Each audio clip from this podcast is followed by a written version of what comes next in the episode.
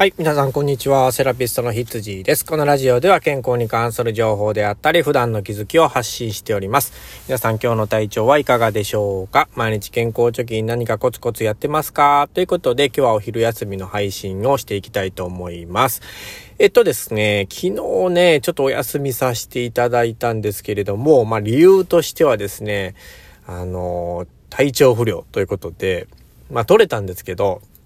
うんと、なんかこう、頭痛がしててですね、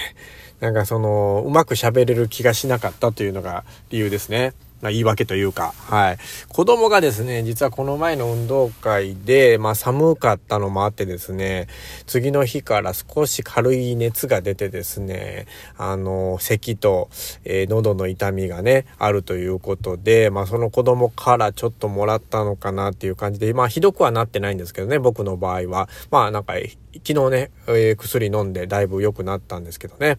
ちょっと一日ね、お休みさせていただきました。すいません。ということで、今日はしっかりね、えー、お話ししていきたいと思います。えー、今日の本題は何かっていうとですね、あの、白内障の話をしたいなというふうに思います。え、僕もね、仕事上高齢者の方に関わっててですね、まあ、ほとんどの人と言っていいほど白内障の手術は、えー、しているように思います。最近はですね、まあ、あの、日帰りでね、帰ったりとか入院しなくてもいいような手術になってるので、あのー、まあ、気軽にというかね、えー、まあ、誰でもこう受けられてるような感じがありますけども、じゃあこの白内障って、まあ、どういった病気なのっていうのをね、えー、まあ、知ってる方もいると思うんですけれども、少しだけね、え詳しめにお話しさせていただきたいと思います。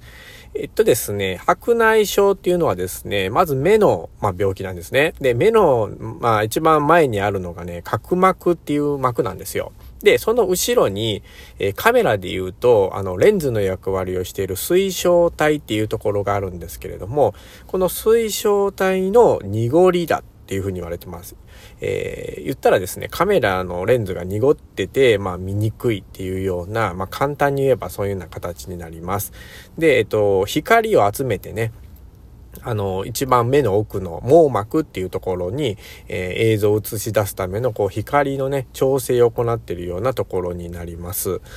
でですね、この水晶体のね、えー、濁りが原因なんですけども、その水晶体のどこがこう濁るかによってですね、まあちょっとこう名前が変わってきたりするんですけども、まあ知らなくてもいい名前なんですけど、一応紹介しておきますね。えっと、前の方、前側の方が濁ってしまったら、あの、全脳化白内障って言いますね。で、後ろ側が、えー、高脳化白内障。で、この周りですね、周辺のところが濁ってますよっていう時は、皮質白内障って言います。皮質白内障ね。で、えっと、中央、真ん中のところ辺、角と言われるというようなところが濁ってたら、えー、角白内障っていう風に、えっと、一応ね、あの、場所として4つに分けられるっていうことなんですね。で、えっと、まあ、色2つとか3つとか、あの、汚れてる方ももちろんおられるんですけども、この光がね、水晶体を通るときに、この濁ってないところを通ってってて、通ってる場合ですね。まあ、その場合はね、あの、あんまりこう、症状と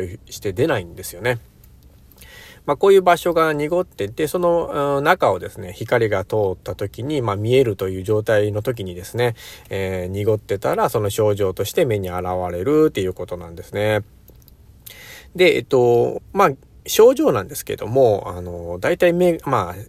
画面が霞むですね。視界が霞むっていうのと、えっと、まあ、二重に見えちゃったりとか、まあ、そういう風な症状が出てきますね。あの、これはね、メガネとかコンタクトレンズでも、あの、なかなかこう、矯正ができないですね。もう濁ってるので、まあ、そういうレンズ系ではですね、えー、なかなか改善がしないっていうことなんですよね。で、原因なんですけど、えー、ほとんどが加齢なんですね。これはもう老人性白内障って言って、80代になるとですね、まあほぼ100%の方が、えー、なるっていう風に最近では言われてます。でもですね、あの、ごく稀に、えっ、ー、と、まあ生まれながらですね、こう先天的に持ってはる方もいるんですよね。で、えっと、若いうちから出る方もいらっしゃってですね、ま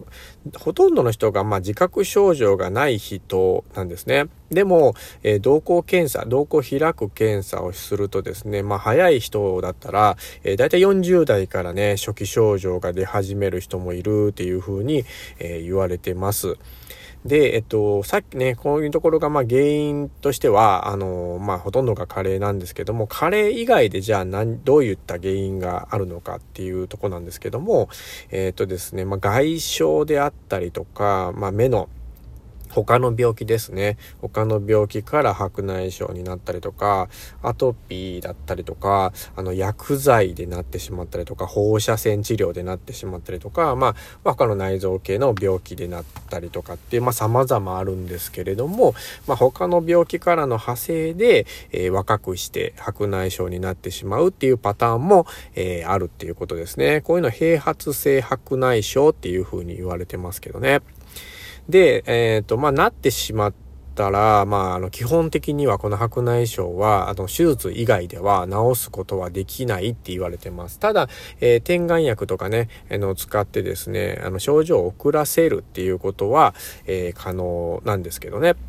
でも一旦濁ってしまうと、もう今だったらね、ほとんどの方が手術されるんじゃないかなっていうふうには思います。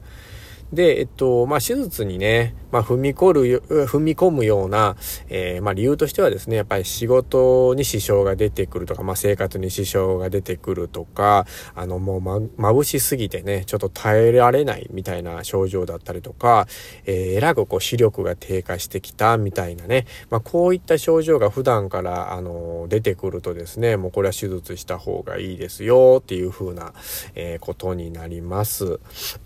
はい。あの、皆さんの周りでもね、やっぱ高齢者の方が、えー、白内障の手術したよっていうのはね、まあ、これは最近よく聞くことだと思いますけれども、えー、まあ、知識としてね、やっぱり周りの方がするときに、まあ、ちょっとアドバイスなんかしてもらったらね、あいいんじゃないかなっていうふうに思います。まあ、怖い病気ではないんですけどね、あとまだ緑内障っていうのもあってですね、こっちの方が、まあ、あの、失明に至る可能性とかもあって怖いんですけども、白内の場合はね、あの、推奨体の濁りということで命に関わるようなこととか、まあ、目が見えなくなるっていうのことが少ないので、まあ、あの今だったら、えー、早期発見して、まあ、あの手術が必要であれば手術をしていただければ、えー、改善は見込めると思いますのでね、まあ、この話を聞いて、まあ、ちょっとね周りの人にお話ししてあげてもいいかなっていうふうに思います。